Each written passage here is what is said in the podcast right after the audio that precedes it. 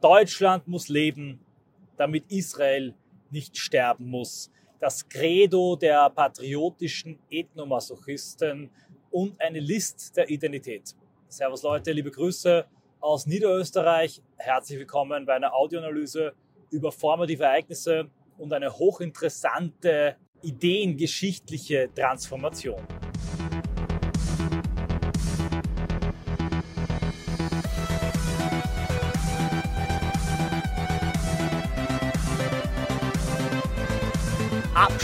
Viel Spaß in Gaza. Julian Röpke auf Twitter 198.000 Views zu einem jugendlichen, minderjährigen Schüler, der eine Palästinenserflagge schwenkt. Ab sofort sollte die deutsche Staatsbürgerschaft sowie das Bleiberecht an die Bedingung geknüpft werden, dass man die Existenz Israels bedingungslos anerkennt, das ist das Existenzrecht. Dann hat der Spuk nämlich schnell ein Ende. Anna Dobler. Das Bundesministerium der Justiz.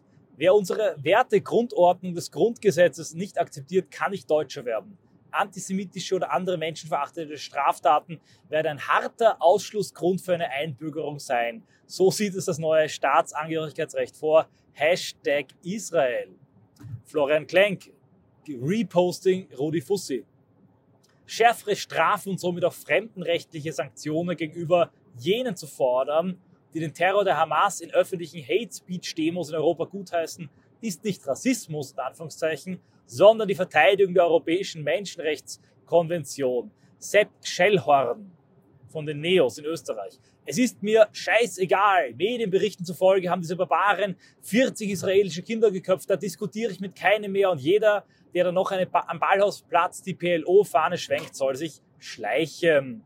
Der gutherzige Sepp Schellhorn.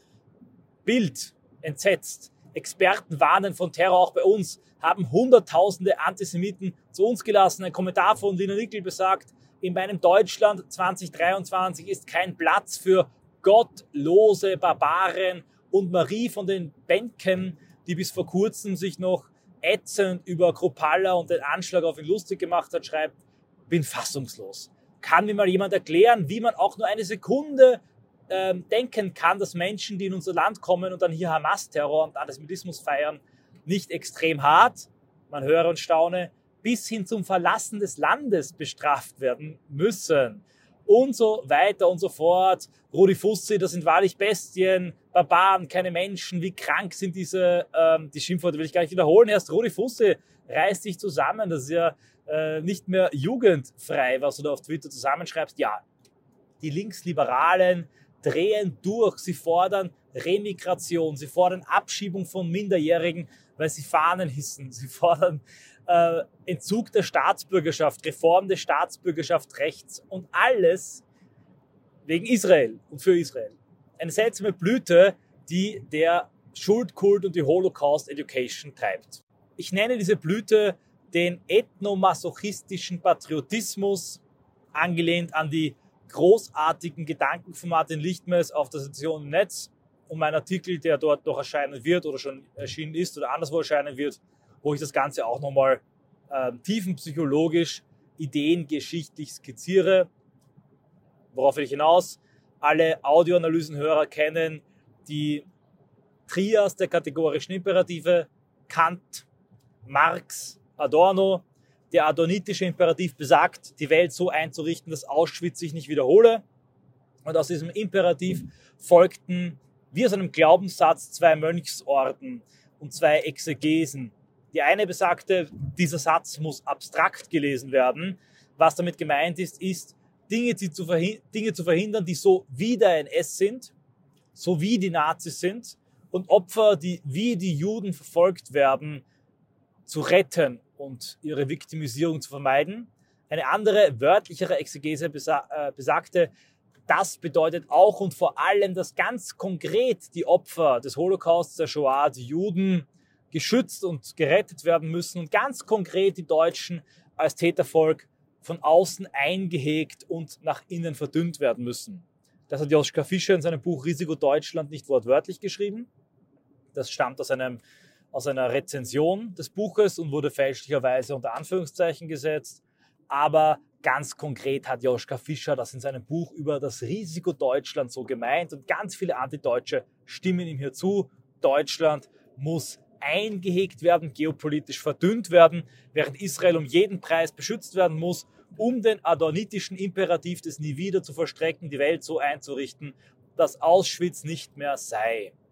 Sei es wie sei, dieser adonitische Imperativ und der Schuldkult, der emotional in Millionen von jungen Deutschen immer im Alter von 14, 15, 16, wenn die Holocaust Education beginnt, eingegraben hat.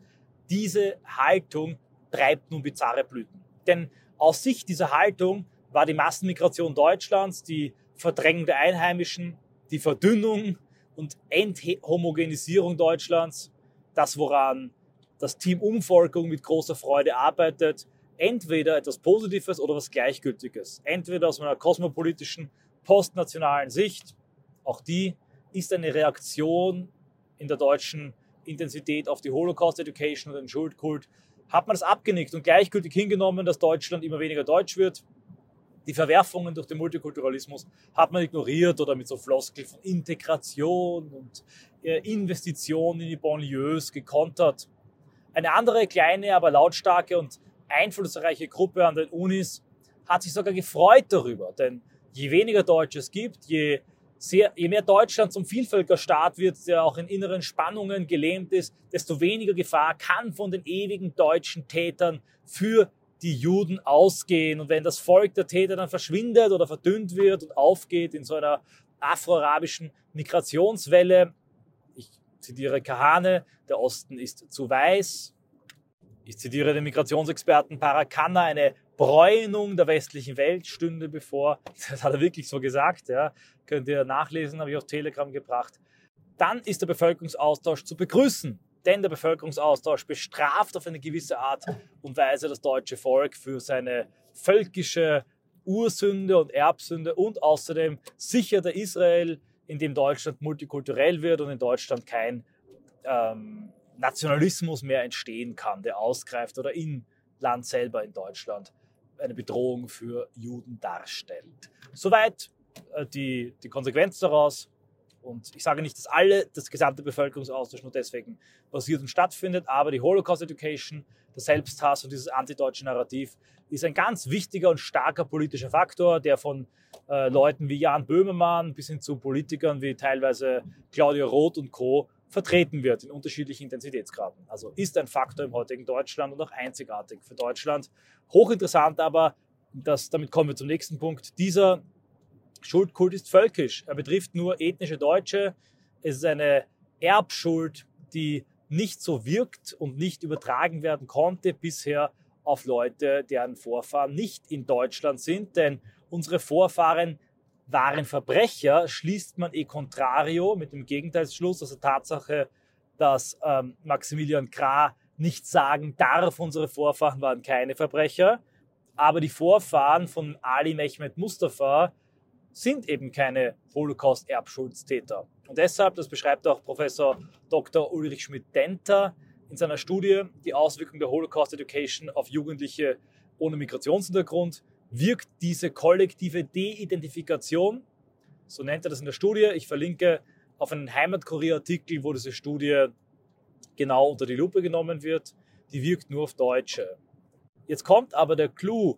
Die Ersetzungsmigration, die demografische Füllmasse, die importiert wurde, dass äh, die Humanressourcen, die die wegsterbenden Deutschen ersetzen sollten, aus ökonomischen Gründen, aus teilweise ideologischen Gründen, die sind nicht nur indifferent gegenüber dem Schuldkult, sondern sogar tatsächlich antizionistisch bis antisemitisch.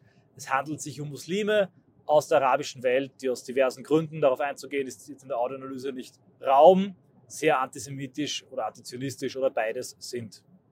Das war von Anfang an klar, aber die Hamas-Demos haben es auf eine drastische Art und Weise sichtbar gemacht. Was bedeutet das? Wenn dieser Bevölkerungsaustausch weitergeht, durch Ersetzungsmigration, mittlerweile auch durch äh, Ersetzungsgeburten in den islamischen Parallelgesellschaften und Ghettos, wird in Deutschland irgendwann eine starke islamische Partei da sein. Irgendwann wird die Israel-Solidarität, wird der Grundsatz, dass Israels Existenz deutsche Staatsräson sei, nicht mehr umzusetzen sein, aufgrund des Bevölkerungsaustauschs und aufgrund einer starken anti-israelischen, antisemitischen, antizionistischen Partei in Deutschland. In Frankreich nennt man das den Islamo-Gauchisme von ähm, Mélenchon vertreten, also linke Parteien, die mittlerweile komplett von Moslems unterwandert sind und daher auch eine antizionistisch, antiimperialistische Stoßrichtung vertreten. Und all das kündigt sich in Deutschland auch an gesamte Jugendsubkultur, die ganzen Rapper, die ganzen arabischen Influencer, die Straße in Berlin, Neukölln, Frankfurt, Bremen ist bereits glasklar pro-palästinensisch und anti, sagen wir jetzt mal einfach antisemitisch. Ich weiß, der Begriff ist äh, vielleicht etwas verwaschen. Die Frage ist, wer sind überhaupt Semiten? Aber sagen wir antisemitisch, ihr wisst schon, was ich damit meine. Das bedeutet aber, dass durch den Bevölkerungsaustausch der adonitische Imperativ gebrochen wird. Denn erstens geht durch die Islamisierung in Deutschland eine Gefahr für in Deutschland lebende Juden aus. Ein Horror für diese äh, Schuldkultisten. Zugleich aber könnte noch größerer Horror der gesamte Staat Deutschland zu einer Gefahr für Israel werden, wenn er nämlich islamisch dominiert wird. Dann würde er nicht nur, jetzt nicht in fünf oder zehn Jahren, aber in 50 Jahren, in 100 Jahren Israel nicht mehr Unterstützung, Schützenhilfe, Waffenhilfe leisten, sondern könnte sogar mit Atomwaffen und Drohnen Abschlussrampen, die man den Amerikanern wegnehmen könnte, Israel angreifen. Im Namen und im Verband mit ähm, einer arabischen Staatengemeinschaft.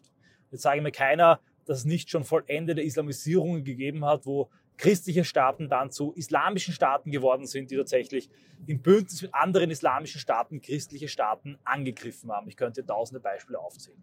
Das bedeutet also, der Bevölkerungsaustausch, der äh, blind und ignorant für die Islamisierung gewertet wurde als ein, eine Vollstreckung des adonitischen Imperativs, eine Bestrafung und eine Entschärfung Deutschlands zugunsten Israels und aller anderen Minderheiten, der wird jetzt umgedeutet in den Augen dieser patriotischen Ethnomasochisten als eine Gefahr für Israel. Nicht, weil der Bevölkerungsaustausch eine Bedrohung für die Einheimischen darstellt, nicht, weil es Gruppen- und Massenvergewaltigungen tagtäglich gibt, Messerstechereien, Sozialmissbrauch, deutsche Rentner aus ihren Wohnungen geworfen werden. Nicht deshalb ist eine Gefahr, nein, erst dann, wenn er auch indirekt jüdisches Leben bedroht, man beachte auch den sakralen Nimbus dieses Begriffs, nur dann wird auf einmal zu Problem und taucht im Problemhorizont dieser linksliberalen Elite auf. Es ist wirklich nur bizarr nicht für antigermanische Aussagen, Köter, Rasse, Weißbrot, Deutschland verrecke, sondern nur für antisemitische Aussagen soll man in Deutschland das äh, den Philosemitismus, den Zionismus zur Staatsräson gemacht hat, nicht Deutscher werden dürfen. Auch das ist bizarr. Aber es ist, wie es ist. Und die Frage ist, wie man sich darüber und dagegen verhalten soll. Und ich sage klar, es wäre sinnlos und wir haben nicht den wählerischen Luxus, äh, das jetzt abzulehnen, Leute, die für Remigration, Staatsbürgerschaftsentzug und für Beschränkung der Migration sind, vor den Kopf zu stoßen oder als Bündnispartner abzulehnen, weil sie aus den falschen Gründen oder nur aus einem einzelnen falschen Grund dafür sind. Man verstehe mich nicht falsch. Ich bin jetzt kein ähm, Antisemit und ich will auch nicht Millionen Antisemiten importieren, aber ich will diese Millionen auch aus Millionen anderen Gründen nicht importieren und in das Land holen. Und dieser einzige Grund für die ethnomasochistischen Patrioten ist einer von vielen, vielen Gründen für mich. Das allerdings hielte mich nicht davon ab, mit ihnen gemeinsame Sache zu machen, wenn es darum ginge, Remigration umzusetzen, das Staatsbürgerrecht zu reformieren, Staatsbürgerschaften zu entziehen, abzuschieben, Pushbacks gegen äh, antisemitische Flüchtlingshorden umzusetzen. Hier ergeben sich tausende Kooperationsmöglichkeiten. Und genau das meinte ich mit dem formativen Schock beziehungsweise dem pädagogischen Schock und dem formativen Ereignis. Immer wieder wandten Leute ein im Zuge meiner Reconquista-Strategie-Vorlesungen und Präsentationen. Ist doch nie möglich, schau dir das an, du wirst ihn nie überzeugen können, das wird nie gehen. Und ich habe immer wieder gesagt, die metapolitische Überzeugung, der Umschwung wird langsam vorbereitet im Bohren dicker Bretter. Aber durch formative Ereignisse, durch pädagogische Schocks, Realitätsschocks, kann es auf einmal Sprünge im Bewusstsein geben. Domplatte in Köln, Bataclan, 9-11 und jetzt die Hamas-Demos. Und die Hamas-Demos sind das formative Ereignis, der pädagogische Schock, der viele Leute so emotionalisiert hat, dass sie geistige und verbale Tabubrüche begangen haben, die auch ihr Selbstbild ändern werden, die ihnen einen Denkprozess in Gang setzen, die subkutan wirken werden, auch wenn dieser ganze Konflikt vielleicht wieder abgeebbt ist, was äh, natürlich gehofft wird von mir und von jedem vernünftigen und anständigen Menschen. Aber was gesagt wurde, wurde gesagt und wie diese Leute reagiert haben, wie sie unsere Forderungen normalisiert haben und der Remigration eigentlich das Wort geredet haben, das werden sie auch ganz unterbewusst nicht vergessen. In keiner Weise dürfen wir das Schuldkult-Narrativ übernehmen. Damit gibt es keine Kooperation und keine Zusammenarbeit. Aber wir sollten uns diesen ethnomasochistischen Patrioten durchaus als Bündnispartner anbieten, verständnisvoll und vielleicht auch tatsächlich pädagogisch ihnen entgegenkommen, sie nicht ständig triggernd, wenn es darum geht, die notwendigen gesetzlichen Maßnahmen zu treffen. Was wir also tun sollten, unter so einem Tweet von Klenk und Fussi und von Beneken wäre nicht zu schreiben, du Heuchlerin, da geht es ja nur gegen Migration, wenn es äh, für Israel ist und nicht für Deutschland oder du bist doch selber schuld, du hast sie reingeholt. Alles emotional verständlich. Besser wäre zu schreiben, ja, Frau Beneken, Sie haben recht, man sollte hier Massenabschiebungen durchführen, aber wissen Sie auch, dass die Europäische Menschenrechtskonvention das verhindert? Was tun wir dagegen? Also hinweisen darauf, welche konkreten Paragraphen, welche konkreten juristischen Fesseln diesen Forderungen im Wege stehen. Und tatsächlich, bei der nächsten Massenmigrationswelle könnte es von einer bestimmten Fraktion, einer mächtigen Fraktion der kulturellen Hegemonie, der herrschenden Ideologie, das ist, wie wir wissen, nicht Liberalismus oder Kulturmarxismus, sondern das ist Schuldkult, Selbsthass. Das ist die geheime Theokratie der BRD. Ganz entscheidender Punkt. Und es könnte in dieser Theokratie eine ganz ähm, relevante und mächtige Fraktion geben, rund um die Litcons, rund um Reichelt und Co., die sich ganz dezidiert einer Massenmigration entgegenstellen werden, Remigration fordern werden und Pushbacks umsetzen werden. Es reicht, und ich will mit diesem konkreten Beispiel die Autoanalyse abbinden, wenn bei der nächsten massiven Asylantenwelle bei jedem Flüchtlingslager in Griechenland oder in Serbien äh, News und Achtung Reichelt vor Ort ist mit einem Kamerateam und einfach auf Arabisch die Migranten fragt, was haltet ihr eigentlich von Israel oder von Palästina? Und sie einfach in die Kamera reden lässt. Und schon taucht die Frage auf, Bildzeitung, News, aber auch Deutschland Kurier, sollen wir diese 100.000 Antisemiten ins Land lassen? Ja, können wir es riskieren, dass wenn wir vielleicht zehn Nicht-Antisemiten ins Land holen, ein Antisemit dabei ist? Und genau das wird auf vehementen Widerstand stoßen und könnte eine Remigrationsfront mit ganz unerwarteten Verbündeten erzeugen. Es ist traurig, dass diese Leute so konditioniert sind, dass sie nur dann Deutschland verteidigen, wenn sie glauben, damit indirekt auch Israel zu verteidigen und Israel zu retten. Aber ich glaube, dass bei diesen Menschen, insbesondere wenn sie ein gewisses Alter erreicht haben, nicht mehr umdenken können, ihr Gehirn schon verknöchert ist, ein anderer Bezug zu ihrer Heimat gar nicht mehr möglich ist. Insofern müssen wir uns leider damit abfinden, dass nicht alle, aber ein Gott sei Dank langsam auch äh, ins Altersheim gehender Teil, aber immer noch sehr, sehr mächtiger, metapolitisch mächtiger, linksliberaler Boomer diesen ethnomasochistischen Patriotismus wahrscheinlich brauchen werden als innere Legitimation und Rechtfertigung, um eine Politik der Remigration, der Pushbacks, der Grenzschließung zu schlucken. Es wäre ein unstrategischer Akt der ideologischen Selbstbefriedigung, wenn wir ihnen vor den Kopf stoßen würden, anstatt mit ihnen zusammenzuarbeiten.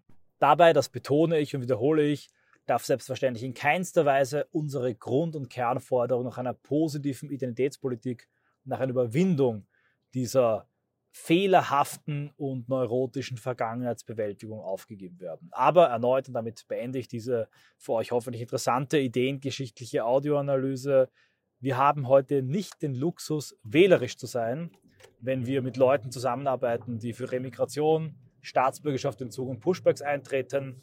Nur weil sie das aus dem falschen Grund tun, heißt das nicht, dass das, was sie tun, das, was wir gemeinsam mit ihnen erreichen können, nicht das Richtige ist. Viele Wege führen zur Remigration und bizarrerweise könnte sogar der antideutsche, völkische, ethnomasochistische Schuldkult ein Weg zurück zum Patriotismus und zum Grenzschutz sein. Das deutsche Volk am Leben halten, auch ethnokulturell am Leben halten, damit es weiter Israel beschützen kann. Das kann und soll selbstverständlich nicht die zentrale rechte Forderung werden. Für einen gewissen Typus, für ein gewisses Klientel, das in dieser Bundesrepublik groß geworden ist, könnte es aber die einzige Möglichkeit sein, sich am großen Generationenprojekt der Remigration und der deutschen Renaissance zu beteiligen. Danke fürs Zuhören. Bin gespannt auf eure Meinungen und bis zum nächsten Mal.